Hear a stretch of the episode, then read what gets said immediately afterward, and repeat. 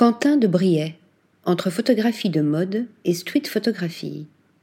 Ancien skateur professionnel reconverti dans la photographie, Quentin de Briet nous emporte avec son dernier livre dans ses pérégrinations new-yorkaises des dix dernières années, croisant vues prises sur le vif, portraits de rue, portraits d'amis et images issues de ses travaux éditoriaux.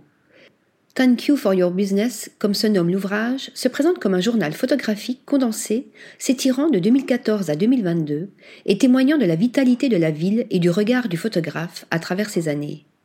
D'origine belge, Quentin de Briet collabore avec des magazines, des marques de mode et publicitaires du monde entier. C'est cependant la rue qui stimule une grande partie de son talent et de son inspiration.